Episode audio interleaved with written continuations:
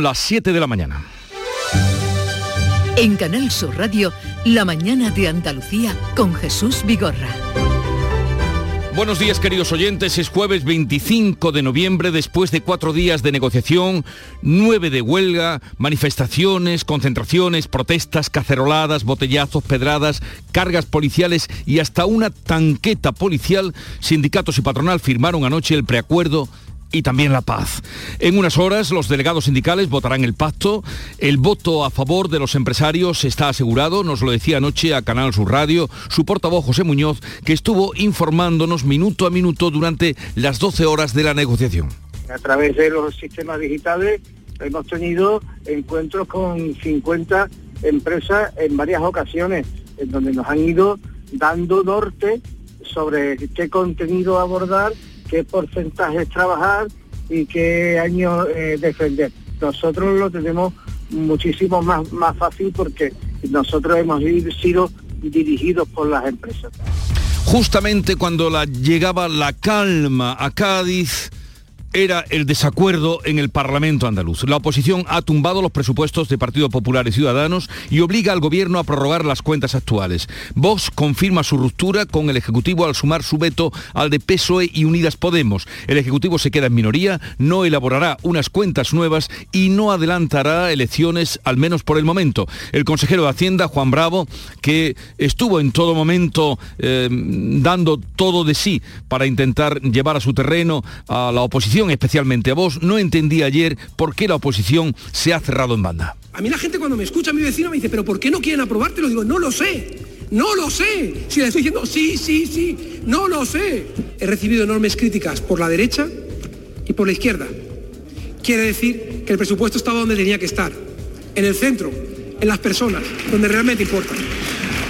Bruselas quiere que todos los adultos reciban la tercera dosis y recomienda dar prioridad a los mayores de 40 años. Hoy estaremos pendientes de si la Agencia Europea del Medicamento aprueba la dosis de la vacuna para los menores de 12 años, o sea, los niños de entre 5 a 11 años. Estados Unidos ya lo hizo hace un mes, así que es bastante posible, posible que se le dé el visto bueno.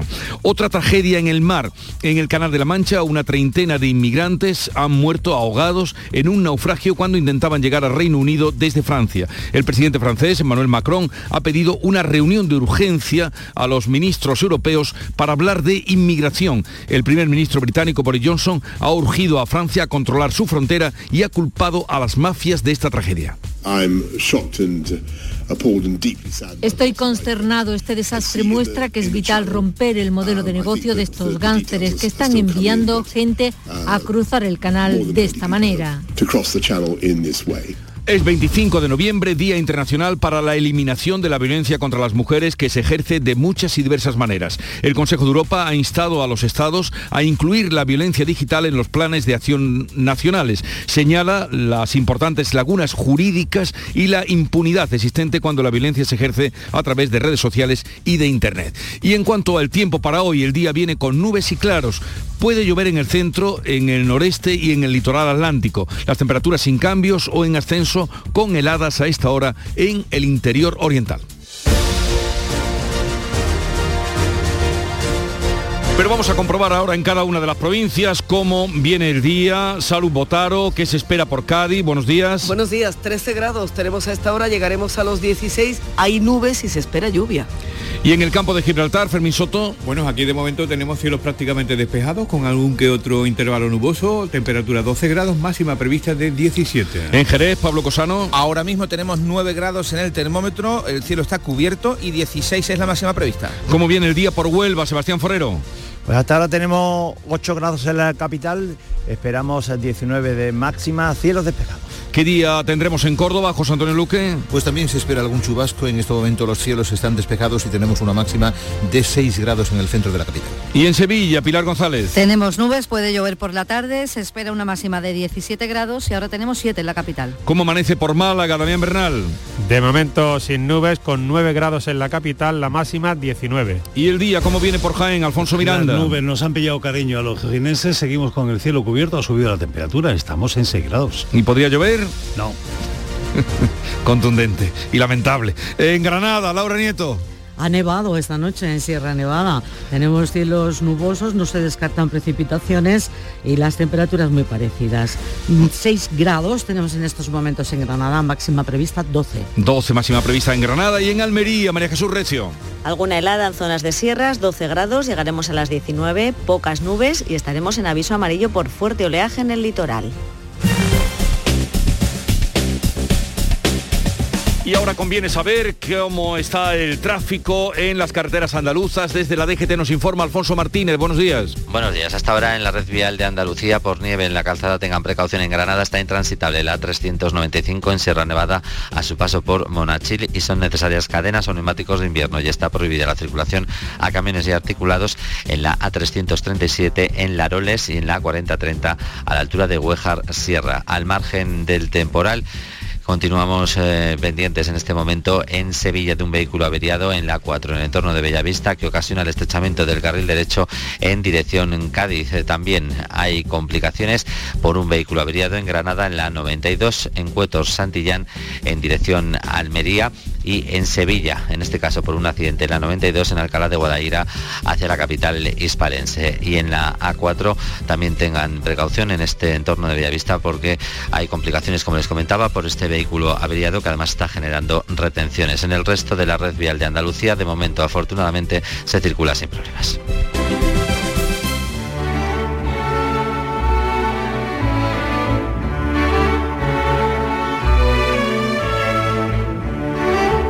Atrévete a pensar, decía el filósofo, y sé tú mismo, nos dice hoy el tempranillo, en medio de tantos intereses de los unos y los otros, por tener razón y lo peor, por querer imponerla. Tempranillo de la vergüenza. Españolito que vienes, no mires a ningún sitio, cierra por tu bien los ojos y tápate los oídos, porque de un lado y de otro te llegarán entre gritos los argumentos que tiene en la boca el sinsentido.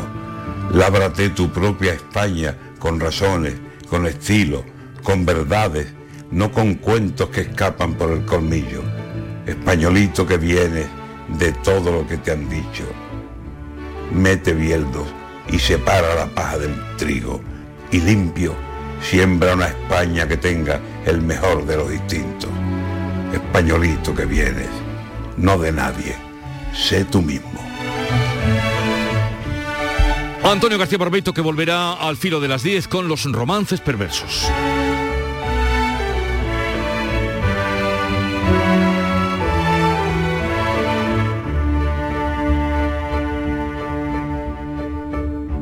Siete, ocho minutos de la mañana. Soy José Andrés. Cuando llegué a Washington me preguntaron de dónde venía y yo les dije que del país más rico del mundo y les conté cómo era. Les conté que tiene árboles donde nace oro. Les dije que los bancos más importantes están en el mar. Desde ese día nadie dudó que venía del país más rico del mundo. Alimentos de España, el país más rico del mundo. Estamos hartos de no celebrar la Navidad. Es que no vino nadie. Si no había ni regalos. Pero este Queremos volver a jugar. ¡Esos! Porque todos queremos volver a jugar. ¡Vuelve la Navidad! ¡Vuelve a tiendas MGI! Tienes 12 mensajes sin leer. Mensaje número 4. Levántate de la silla y busca un rato para hacer ejercicio. ¿Sabías que casi la mitad de las muertes por cáncer en Europa podrían evitarse? Descubre las 12 recomendaciones del Código Europeo contra el Cáncer. Capta el mensaje. Gobierno de España. Campaña financiada por la Unión Europea Next Generation. La mañana de Andalucía con Jesús Bigorra. Noticias. Vamos a contarles la actualidad de este día que pasa por cómo el gobierno andaluz va a prorrogar las cuentas de este año tras el rechazo anoche en el Parlamento del proyecto de presupuestos para el año que viene. Carmen Rodríguez Garzón. Sí, tal y como estaba previsto, las enmiendas a la totalidad presentadas por la oposición, por el PSOE, Vox y Unidas Podemos salieron adelante tras un largo debate de casi siete horas. Es la primera vez desde 1995 que el Parlamento andaluz tumba el presupuesto y lo devuelve al Consejo de Gobierno. El consejero de Hacienda, Juan Bravo, reprochaba durante el debate a los tres grupos de la oposición que rechacen un presupuesto que incluía muchas de sus protestas, de No sus propuestas. es lo peor que le puede pasar a Andalucía. Creo que van a dejar de hacerse muchísimas cosas y eso se ha provocado porque no hay presupuestos. Creo que se equivocan votando en contra de este presupuesto. Creo que los andaluces no se lo merecen. Vox, que ha respaldado tres presupuestos durante la legislatura, justificaba su rechazo, lo hacía Manuel Gavira, en que no se ha alcanzado el cambio. Señor Bravo, no va a haber sorpresa, no va a haber. Ustedes están en las mismas políticas, en las mismas políticas del gobierno de, que había anteriormente del Partido Socialista. Y con nosotros, desgraciadamente, ustedes no van a poder contar. O cambian o no va a haber cambio. La portavoz socialista Ángeles Ferri acusaba al presidente de no tener voluntad real de pactar el presupuesto. Así que si el señor Moreno vuelve a traer los presupuestos con las 10 propuestas que le hemos hecho, estará pensando en Andalucía. Tráiganlo de nuevo y nos encontrarán. Estaremos esperándolo. Desde Unidas Podemos, Inmaculada Nieto acusaba al gobierno de hacer un presupuesto ideológico. Que estas cuentas no eran para nosotros las cuentas que necesita Andalucía, son las cuentas de un mal gobierno. Y necesitamos unas cuentas buenas, de un buen gobierno. El gobierno que defiende que la prórroga de las cuentas no llevará a un adelanto electoral así de tajante se mostraba el presidente antes del Pleno en previsión de lo que iba a ocurrir. Evidentemente no. Solamente hay un motivo para reelecciones y es que el Parlamento bloquee al gobierno.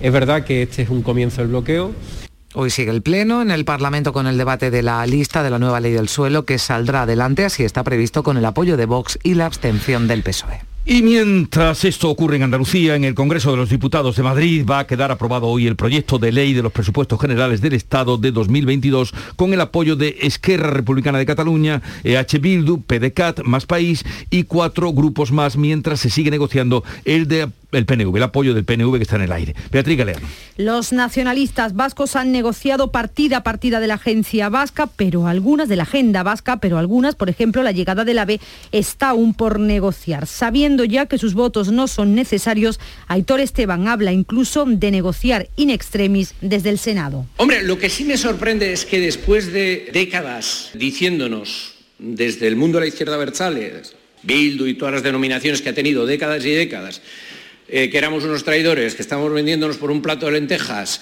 que eh, lo que hacía el PNV era que no valía para nada, etcétera, etcétera, ahora se pongan a hacer lo mismo. Que el PNV es un inagotable negociador lo, ya, lo da cuenta la llamada en plena rueda de prensa. Hombre, sí tengo que decir perdón. Había olvidado. Pues sí, mira tú, sí. de Félix Bolaños, el ministro de la Presidencia, que luego en los pasillos se mostraba satisfecho. Estamos muy contentos. Una mayoría muy amplia, unos presupuestos muy buenos para el país y para los ciudadanos. Junts per Cataluña también votará no a las cuentas, ahondando más si cabe la brecha entre el partido de Puigdemont y Esquerra Republicana.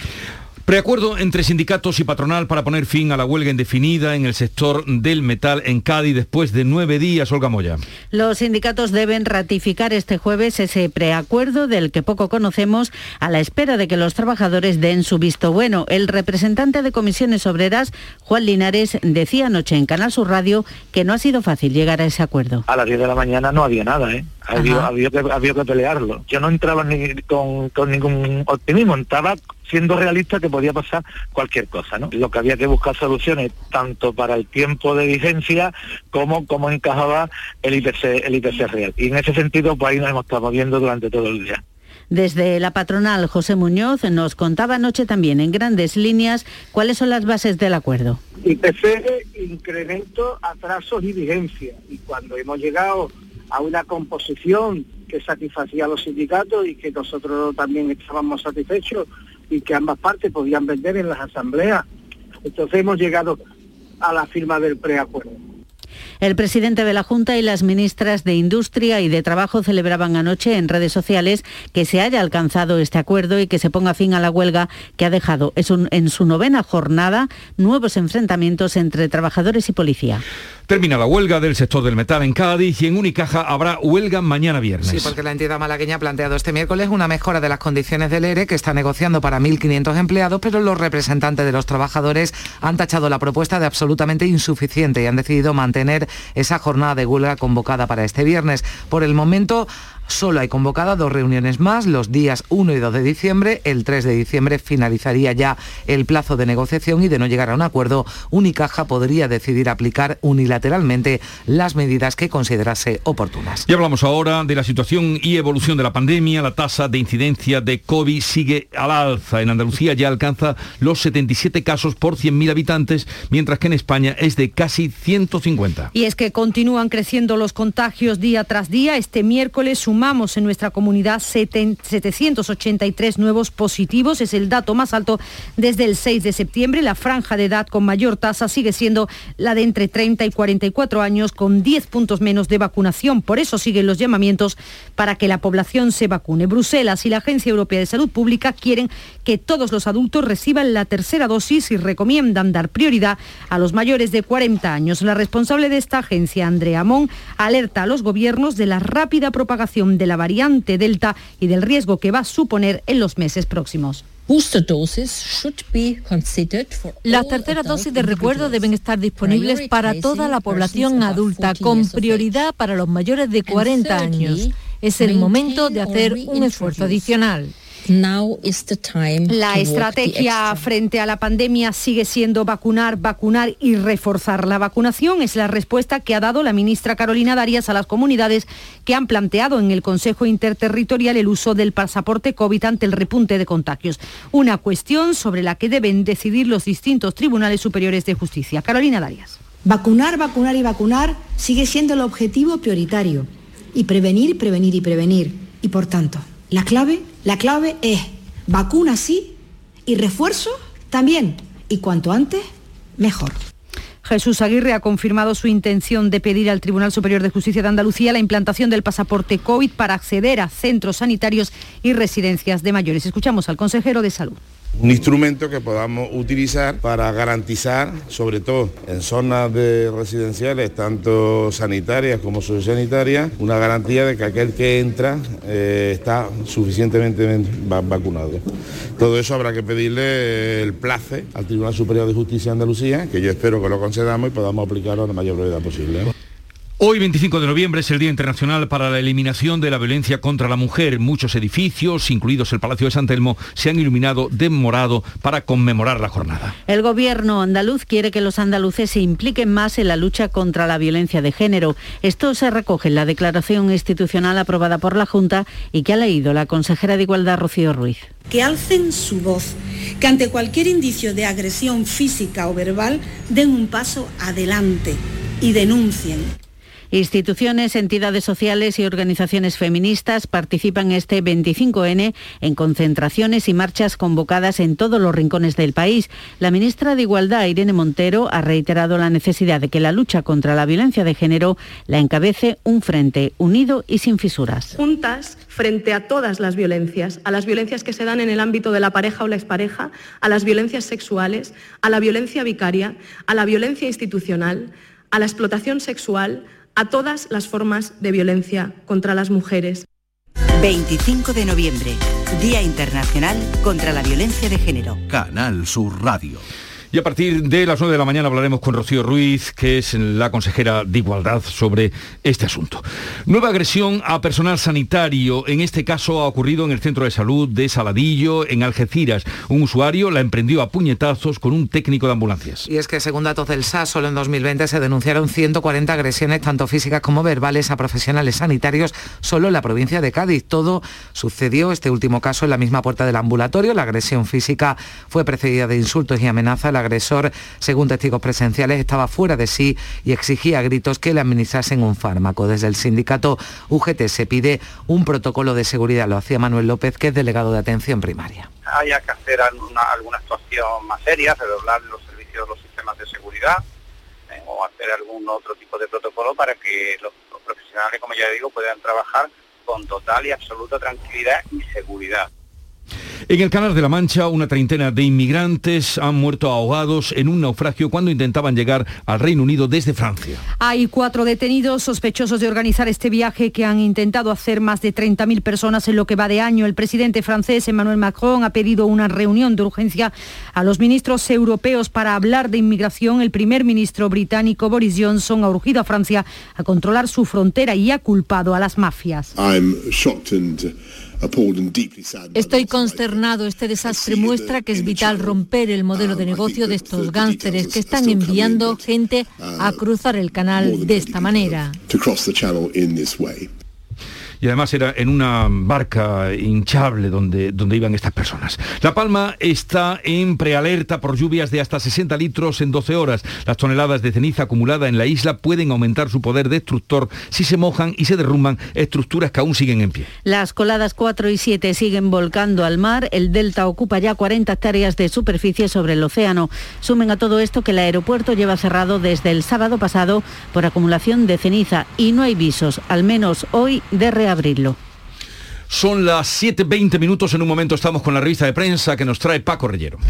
Avanzamos hacia un futuro mejor, lleno de vida, recuerdos compartidos, experiencias únicas, en compañía, atrapando momentos, disfrutando, construyendo sueños, cuidándonos, siempre con respeto. Practica los buenos tratos por una vida libre de violencias machistas. Delegación del Gobierno contra la Violencia de Género, Ministerio de Igualdad, Gobierno de España. ¿Estás lesionado? Elige la fisioterapia avanzada de Clínicas Beyman. En Clínicas Beyman ponemos a tu servicio a fisioterapeutas de primer nivel equipados con la última tecnología. Nuestra meta es tu recuperación. Somos la fisioterapia oficial de 18 federaciones deportivas de Andalucía. Si necesitas recuperar tu salud, tu rendimiento y tu bienestar, pide tu cita en clínicasbeyman.es.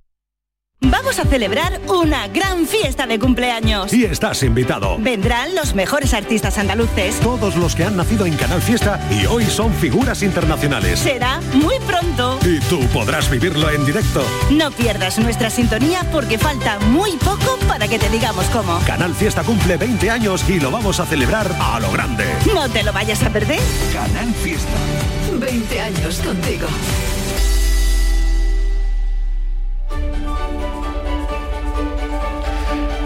Paco Reyero, buenos días. Llegó el momento de conocer lo que trae la prensa nacional e internacional. Buenos días, 721 al pico ya de 722. Eh, dos minutos por encima de las 7 y 20. Andalucía muy presente, Jesús, en la prensa nacional. Citamos al Digital News Diario, PSOE, Unidas Podemos, Vox.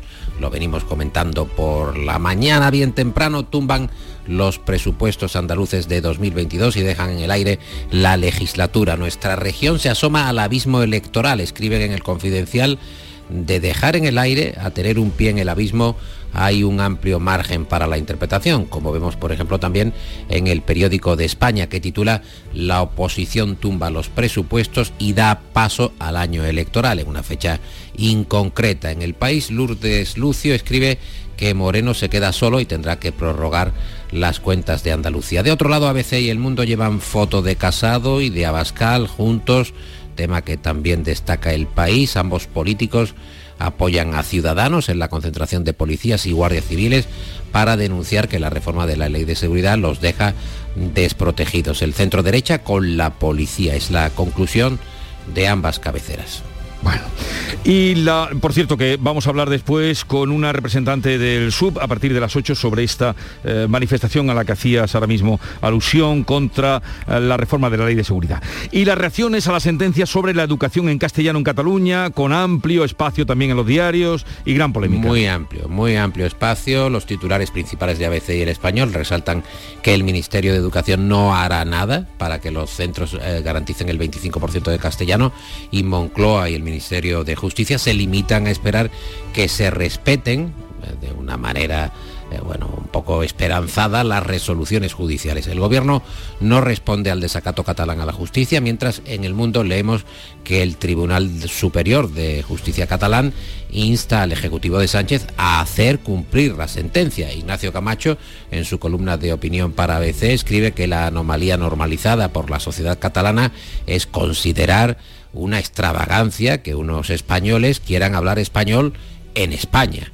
El mundo entrevista al actor Javier Cámara y él considera que hay políticos que estudian mucho pero son imbéciles sin apenas empatía. Y la frase del día, según ese diario, El Mundo es de Fernando Sabater. Dos puntos y entre comillas, las lenguas tienen dos grandes enemigos, los que las imponen y los que las prohíben. Pues desde luego una cita mm, muy acorde con el pensamiento de Sabater y con la lógica. el momento actual, desde luego. Además de en la lengua, una vez le preguntaron a Serra en qué lengua le gusta a usted eh, cantar. ¿Y sabes qué dijo? En la que me prohíban en la que me prohíban. Exacto. va, muy acorde con... exactamente, me ha venido a la cabeza un catalán y español como será. Además de en la lengua, también hay desequilibrios en el bienestar de los ciudadanos. En el Confidencial, por ejemplo, encontramos que abre su edición desvelando que España es ya la economía de la Unión Europea con más desequilibrios tras los efectos de la pandemia. Datos de Eurostat. Un titular destacado de ABC es este goteo de los fondos europeos. Por ejemplo, fondos destinados a publicidad o para pagar a consultoras o dedicados a la protección de aves. Denuncia ABC que la falta de coordinación de los proyectos amenaza con taponar el impulso del maná, este dinero ingente que va a mm. venir de Bruselas. Y varias cabeceras nacionales difunden el preacuerdo de la patronal del, del metal y los sindicatos tras nueve días de altercados en Cádiz. Es el asunto principal también en diarios nacionales como el diario.es y está en las primeras planas de ABC, del mundo, del país, aunque, como bien conocemos, faltan muchos detalles de mm. este preacuerdo por conocer. Bueno, trataremos de ir sabiendo algo más de eso. y también enfoques y análisis sobre el Día, como no, Internacional contra la Violencia Machista, hoy 25 de noviembre. en el mundo encontramos una tribuna de Pilar Job, la ministra de Justicia, titulada 25N, El silencio no es una opción, donde expone los logros conseguidos y los retos a perseguir para erradicar dicha lacra y fomentar la igualdad. A veces un tercio de las jóvenes identifican como violencia de control la actitud de sus parejas. El país publica un editorial titulado Violencia machista, así genéricamente. En él leemos algo no funciona cuando uno de cada cinco varones de 15 a 29 años, edades muy tempranas, el doble que hace cinco años, según el hmm. Centro Reina Sofía sobre Juventud, considera que la violencia machista no existe o es solo un invento ideológico. Y ese mismo diario aporta en su portada datos. El país, 53.000 mujeres y 9.000 niños bajo la protección por violencia machista. Y ya está aquí nuestra querida Nuria Gaciño. Nuria, buenos días. Hola, ¿qué tal? Muy buenos días. Hombre, Nuria Garciño. ¿Cómo estamos? Nada más y nada menos. Nuria Garciño al aparato. Por fin los tres juntitos. Por fin. Eh, oye, el Betis podría certificar hoy el pase a la siguiente ronda de la Liga Europea. Recibe a las 7 menos cuarto de la tarde al Ferenbaros húngaro, que nada se juega ya, todo lo contrario que el equipo verde y blanco, que necesita la victoria en el Benito Villamarín y la derrota del Celtic de Glasgow ante el Bayer Leverkusen. De este modo se aseguraría el pase a la siguiente ronda de la Liga Europa a los 16 avos de final. La convocatoria bética cuenta con muchas bajas entre el sancionado Fekir y los lesionados Montoya, Petzela, William Carballo y Rodri. Así que la principal novedad es la vuelta de Guido Rodríguez, que se perdió el partido frente al Elche por sanción. También juega en la Liga Europa la Real Sociedad, que a las 9 visita al Mónaco, también con la obligación de ganar si quiere seguir vivo en esta competición en la que podríamos tener a varios equipos españoles más en la siguiente ronda.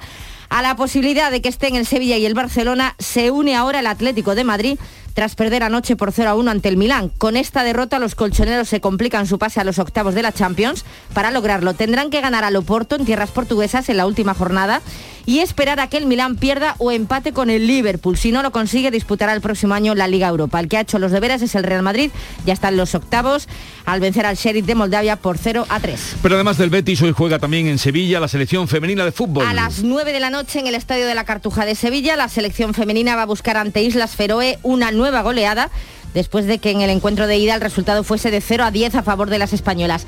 Parece más que seguro los tres puntos de esta noche para que las pupilas de Jorge Vilda pues continúen con paso firme en su camino hacia el Mundial del 2023. esperan rotaciones, no solo por el nivel del rival de hoy, sino pensando en ese partido del próximo martes, también en el estadio de la Cartuja de Sevilla, ante Escocia, que es su principal oponente por la primera plaza del Grupo B. ¿Y con qué echamos el cierre hoy, Paco? Pues en el periódico de España encuentro este titular que confirma eso de que en la vida hay gente para todo y tiempo para todo. La inteligencia artificial logra leer el cerebro de un gusano un proyecto de investigación concienzudo para saber la actividad neuronal de un microgusano del prestigioso Instituto Salk de Estados Unidos. bueno, pues ¿Pero qué piensa el gusano? Pues, ¿Qué pues, dice? Pues, que van a averiguar, todavía ¿no?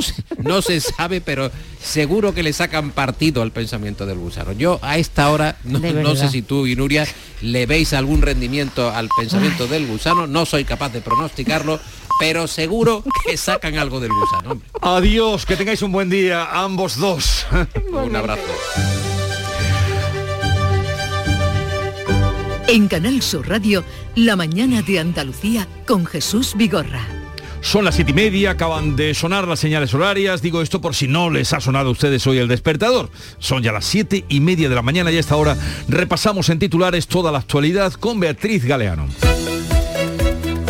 La oposición rechaza los presupuestos de Partido Popular y Ciudadanos y obliga al gobierno andaluz a prorrogar las cuentas. Vox confirma así su ruptura con el Ejecutivo al sumar su veto al de PSOE y Unidas Podemos. El Ejecutivo no va a elaborar unas cuentas nuevas, tampoco adelantará elecciones, al menos por ahora. La actividad parlamentaria continúa. La Cámara Andaluza va a aprobar hoy la ley de impulso para la sostenibilidad del territorio, la nueva ley del suelo. La llamada ley lista que aspira a mejorar el urbanismo, agilizar y hacer más sencillos sus trámites y a facilitar la aprobación de los planes municipales. El proyecto de ley de los presupuestos generales del Estado de 2022 quedará aprobado este jueves en el Congreso. Será con el apoyo de Esquerra Republicana, Bildu, PDCAT y cinco partidos más, mientras que el PNV mantiene el secreto de su voto. El socialdemócrata Olaf Scholz será en diciembre canciller de Alemania. En solo un mes, socialdemócratas, verdes y liberales han formado coalición en Suecia. La primera ministra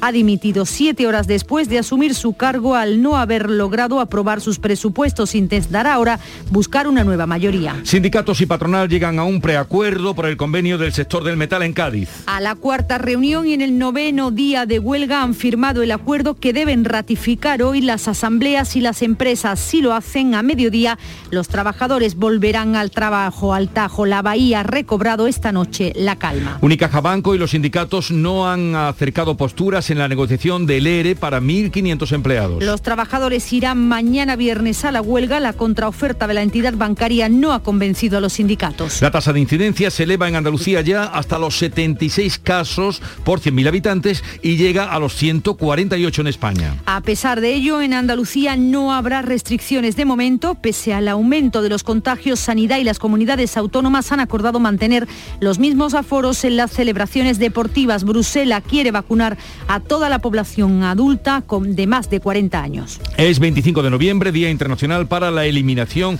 de la Violencia contra las Mujeres. Instituciones, entidades sociales y organizaciones feministas participan este 25 de noviembre en concentraciones y marchas convocadas en todos los rincones del país. Policía y Guardia Civil han pedido en las calles al gobierno que retire la reforma de la Ley de Seguridad Ciudadana. Se oponen a que se puedan difundir imágenes de agentes a las manifestaciones sin autorización y a que se elimine la presunción de veracidad de los policías. El Ejecutivo defiende que la ley respeta los derechos de todas las partes. 30 inmigrantes mueren ahogados en el Canal de la Mancha cuando intentaban llegar al Reino Unido desde Francia. Hay cuatro detenidos sospechosos de organizar este viaje que han intentado hacer más de 30.000 personas en lo que va de año. El primer ministro británico Boris Johnson ha urgido a Francia a controlar su frontera y ha culpado a las mafias de la tragedia. Y en cuanto al tiempo, vea. Pues hoy esperamos cielos con intervalos nubosos en Andalucía. No se descartan lluvias débiles en el noreste que serán de nieve por encima de los mil metros. Se esperan precipitaciones que podrían ir ocasionalmente acompañadas de tormentas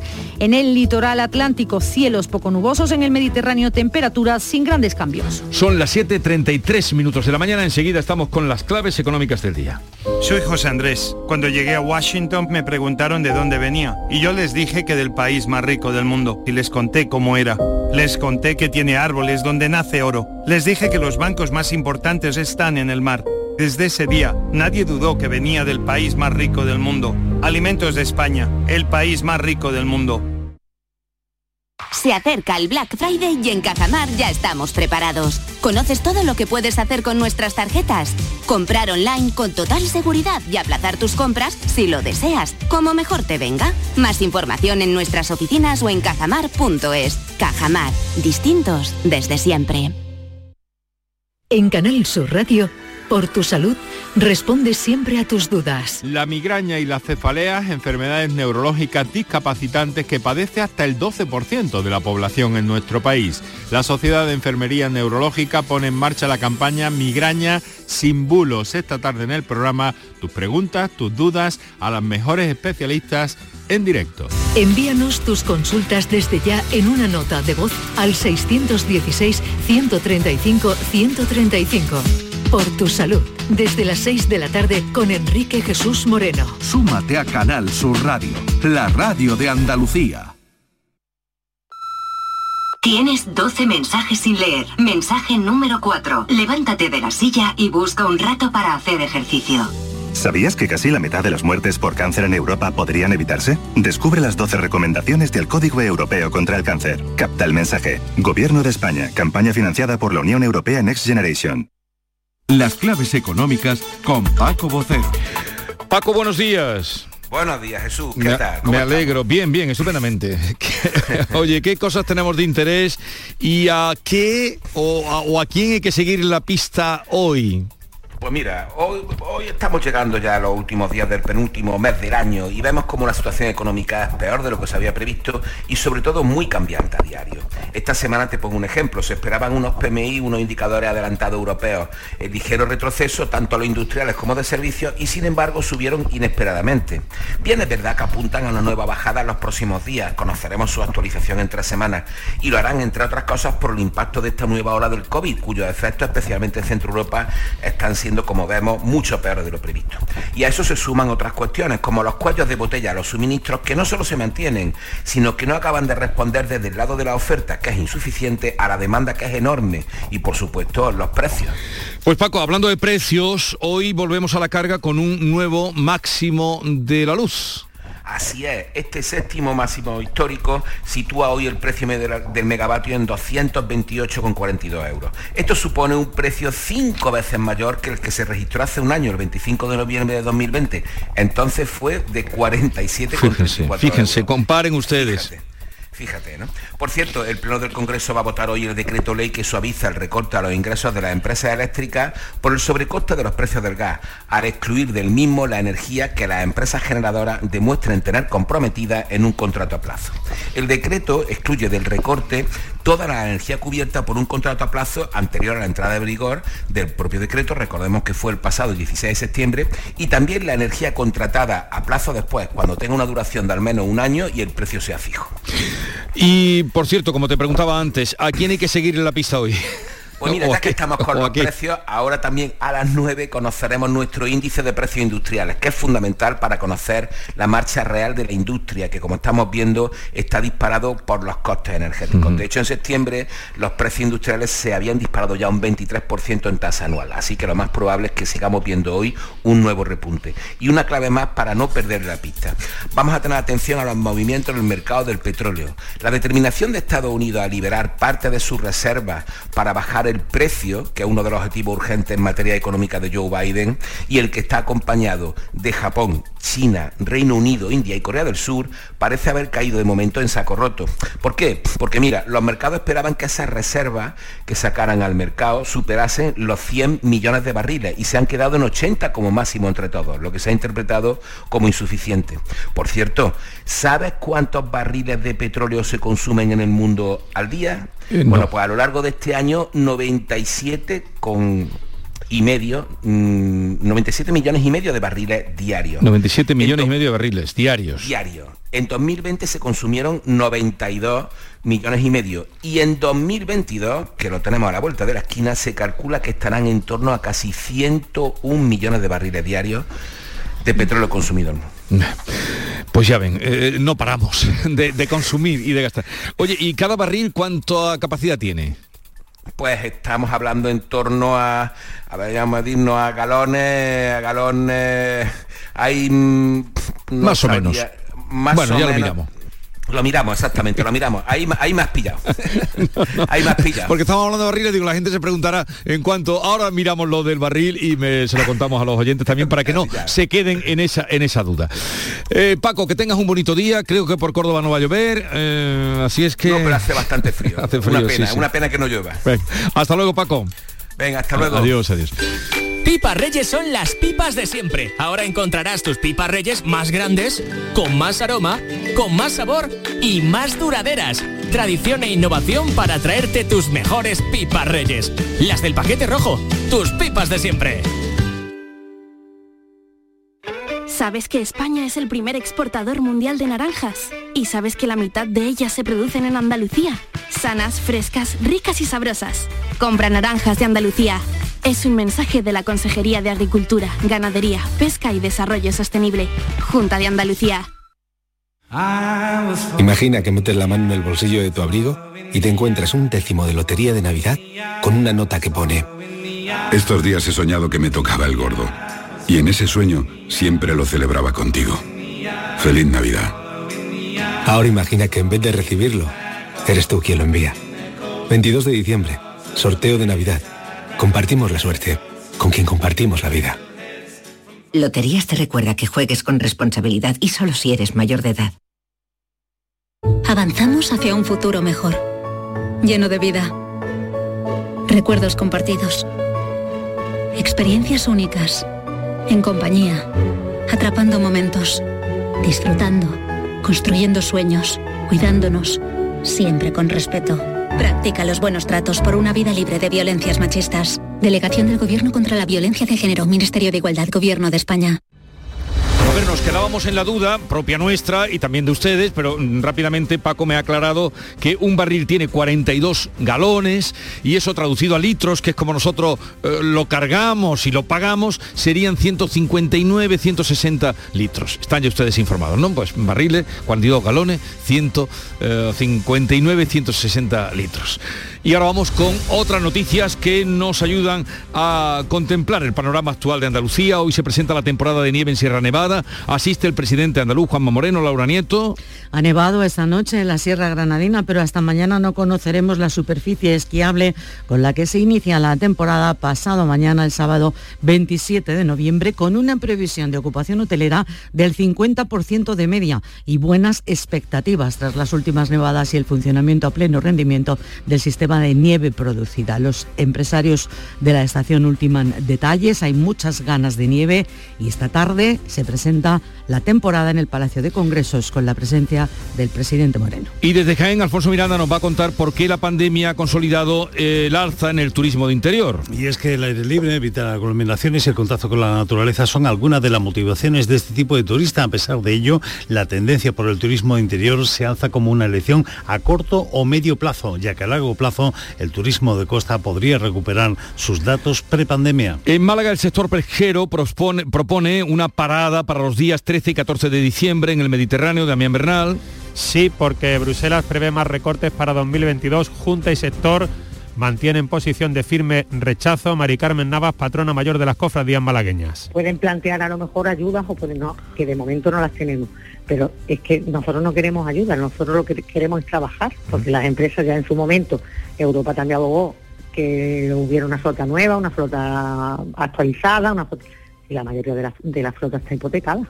Andalucía reclama a España una postura común. Y ojo que en Córdoba una aplicación es capaz de detectar casos de violencia de género. José Antonio Luque. La ha presentado la Consejería de Salud, se llama Actúa y es gratuita y cuenta con el aval de las Naciones Unidas. Eh, mm, permite que podamos hacer una autoevaluación sobre maltrato y ayuda a los sanitarios para que puedan observar si su paciente presenta suficientes indicadores de sospecha, lo explica Jaime Jesús Castro. Son pacientes que consulta por molestias gastrointestinales, dolores de cabeza, dolores musculares, dolores cervicales, insomnio, ansiedad, depresión. Es lo que nosotros nos enciende el chip, lo que decimos las gafas de violencia de género. En los casos más extremos, con la autorización de la víctima, se deriva a todos los recursos disponibles. El año pasado fallecieron 22 personas en Andalucía por los fuegos originados en las casas, normalmente por fallos en aparatos domésticos que se utilizan para calentarnos. Pilar González. La mayoría de los fuegos domésticos se producen por fallos eléctricos evitables, se utilizan malas regletas que además se sobrecargan, se fuman la cama, se deja una sartén con el fuego encendido y los braseros de cisco o eléctricos con la ropa de camilla son un peligro extra. Desde el Servicio de Bomberos de la Diputación de Sevilla, Manuel Blanco hace una clara recomendación, el radiador bajo la mesa. Radiador de aceite, pues lógicamente al caso de una temperatura, tiene un sistema de, protección también que hace que no se vaya a calentar poniendo en riesgo la, la seguridad. Quedan advertidos y a las 12 del mediodía varios agricultores y bodegueros van a presentar una campaña para impedir la instalación en los viñedos de parques eólicos. Pablo Cosano. Pues bodegueros, propietarios de viñas y amantes de los vinos de Jerez en general han iniciado una campaña ya de recogida de firmas en la plataforma change.org para que los parques eólicos y solares se sitúen fuera de los pagos de las piñas del marco de Jerez y, y proteger así ese patrimonio paisajístico que tenemos aquí en la ciudad. Lo van a presentar a las 12. Llegamos así a las 7.45 minutos de la mañana, 8 menos cuarto ya, tiempo ahora para la información local. Atentos.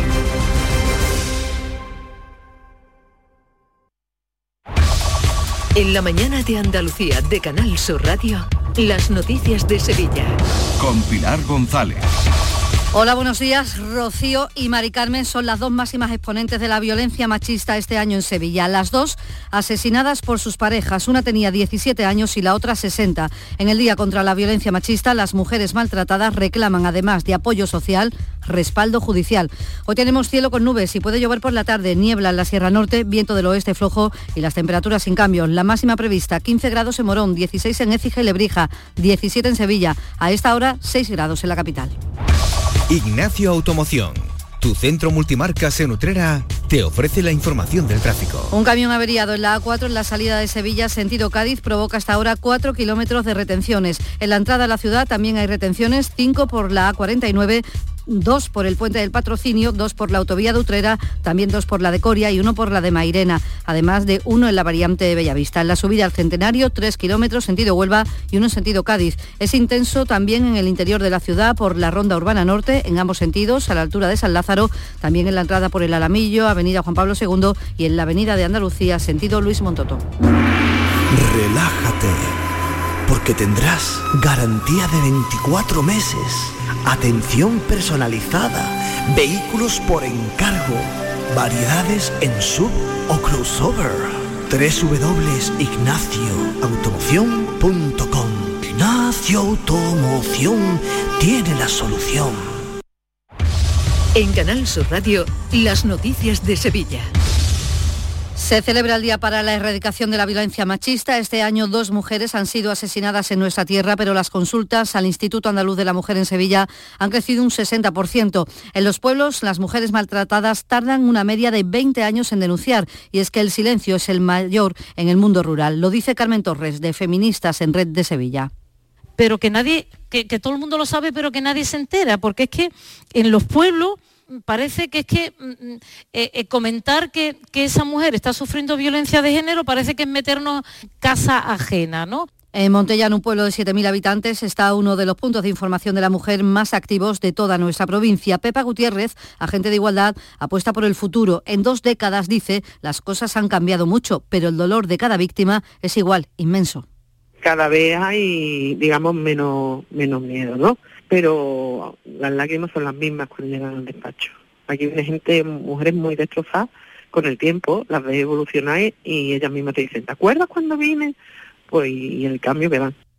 La educación es clave para luchar contra esta lacra, contra la peor manifestación del machismo. En la capital, los autobuses de Tusán y los coches de la policía local llevan el cartel ganador del concurso escolar contra la violencia machista. El lema, Amar no es amarrar, obra de alumnos del Instituto Isbilia y Martínez Montañés. Además, este mediodía, los sindicatos han convocado una manifestación en la capital y esta tarde en la Plaza Nueva, a las siete y media, partirá otra hacia la Alameda, una manifestación convocada por todo el movimiento feminista. Además, edificios como la Comisaría de policía están iluminados este día de color violeta. Y ahí les contamos además en este día que la familia de Marta del Castillo espera que el juicio contra el Cuco por mentir en el juicio del crimen sirva para descubrir la verdad y encontrar el cuerpo de la joven. Lo ha dicho aquí en Canal Sur la abogada de la familia Inmaculada Torres. Se le juzgue porque no puede salir gratis eh, mentir en un juicio. Eso tiene consecuencias. Yo lo que tengo claro es que únicamente sabiendo y conociendo lo que pasó allí aquella noche vamos a conocer dónde está Marta. 7 de la mañana y, 50 y 49 minutos. Encuentros Carrusel Taurino. Canal Sur te invita a conocer este 29 de noviembre los pilares de la tauromaquia a través de la charla con el empresario taurino que gestiona la Plaza de Toros de la Real Maestranza de Sevilla, Ramón Valencia, y con el presentador del programa Carrusel Taurino de Canal Sur Radio, Juan Ramón Romero. Desde las 8 de la tarde en el Teatro Fundación Cajasol. Entrada libre hasta completar aforo, previa recogida de invitaciones en taquilla de la Fundación Cajasol, calle Álvarez Quintero, Sevilla. Encuentros Carrusel Taurino, con el patrocinio de la Fundación Cajasol.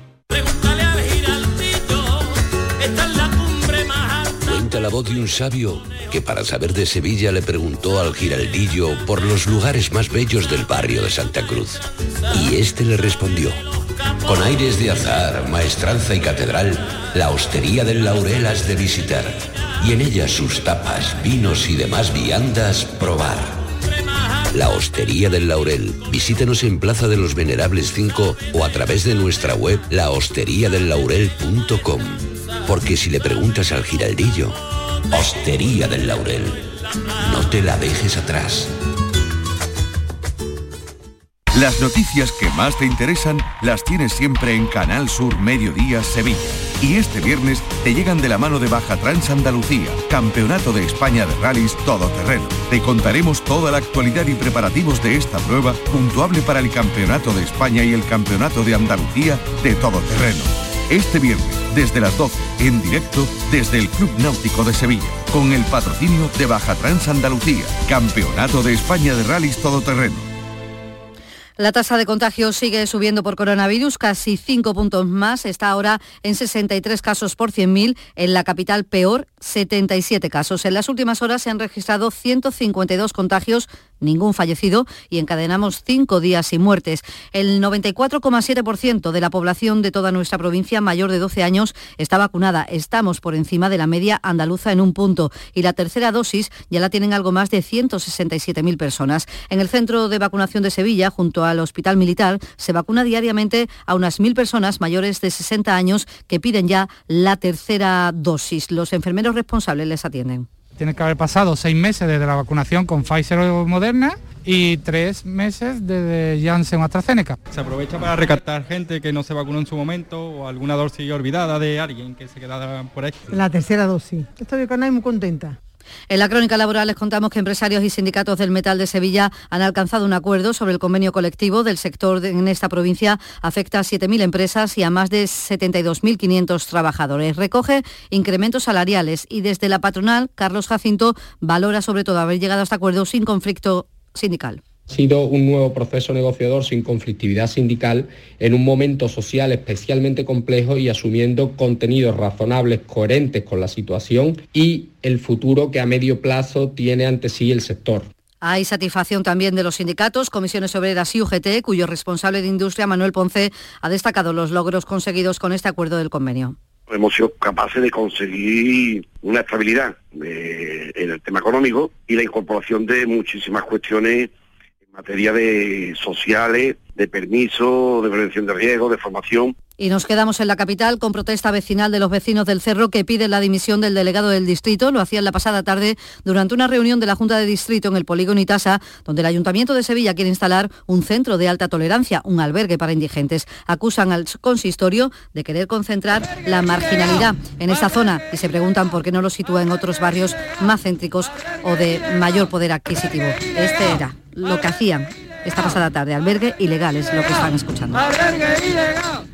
Pues más de medio millar de personas viven en plena calle en Sevilla. Son los llamados sin techo. Estos días las administraciones los tienen más presente porque se conmemora la Semana de las Personas sin Hogar para dar visibilidad a esta cruda realidad. En el hogar Miguel de Mañara, gestionado por las Hermanitas de la Caridad, en la capital viven 40 personas, como Dolores, que lleva ya tres años allí, pero antes vivía en la calle. No sabe a dónde va, dando vueltas por ahí, durmiendo en cartones, durmiendo en la calle, buscando un rinconcito, mucho frío, mucha calor. Llegué muy mal, llegué muy delgada y más, más, muy mal de los nervios. Hoy jornada de huelga en el Instituto Tarteso de Camas para reclamar a la Consejería de Educación obras de rehabilitación del centro que llevan años esperando. Y esta noche los bomberos de Sevilla han tenido que auxiliar a un matrimonio de 70 años por el incendio de su casa originado en la cocina. La mayoría de los fuegos se producen por un mal funcionamiento de los aparatos que se utilizan para calentar o por regletas sobrecargadas. Desde el Servicio de Bomberos de la Diputación, Manuel Blanco ha señalado además el peligro extra que supone optar por un brasero eléctrico o de picón. Calor, digamos, diferente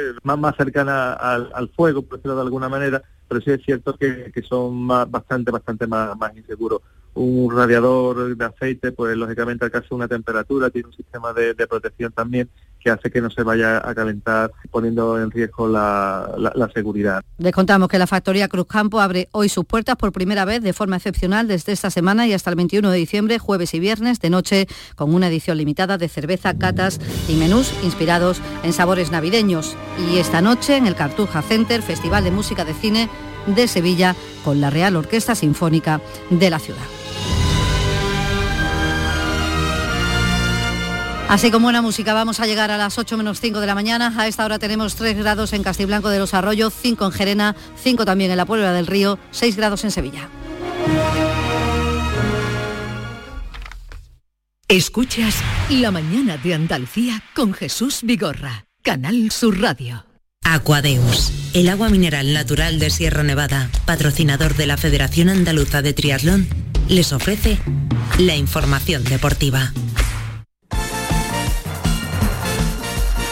8 menos 5 minutos, tiempo ya para el deporte Nuria Gaciño. ¿Qué tal? Muy buenos días. Muy buenos días. Bueno, tenemos una cita hoy importante. Equipo andaluz, el Betis, 7 menos cuartos, se va a enfrentar al Ferenbaros y debe ganar, deben sí. ganar los de Pellegrini. Partido clave para el Betis, el de esta tarde a las 7 menos cuarto en el Benito Villamarín. Recibe al Ferenbaros húngaro un equipo al que necesita ganar y si además el Celtic de Glasgow pierde ante el Bayer Leverkusen, el Betis asegurará el pase a la siguiente ronda de la Liga Europa, a los 16 avos de final. A pesar de que el Ferenbaros no se juega nada ya y en teoría es el rival más débil del grupo, el técnico Manuel Pellegrini no quiere confianzas en la plantilla. Ferenbaro me parece a mí, como dije anteriormente, que es un equipo el más grande a lo mejor de su liga o uno de los más grandes de la liga húngara, así que es un equipo acostumbrado a salir a ganar. Esto es un equipo ofensivo, un equipo que trata permanentemente de tener un fútbol creativo y eso es lo que tenemos que estar nosotros preocupados mañana de que por más que esté eliminado, si creemos que el partido está ganado antes de jugarlo, cometeríamos un gran, un gran error. Pues vamos a ver qué once titular saca esta tarde Pellegrini para ganar al Ferenbaros, habida cuenta pues sobre todo esa la, de la cantidad de bajas que tiene para empezar la de Fekir por sanción, que es una baja bastante importante, y luego cuenta con muchos lesionados como Montoya, Petzela, William Carballo, Rodri.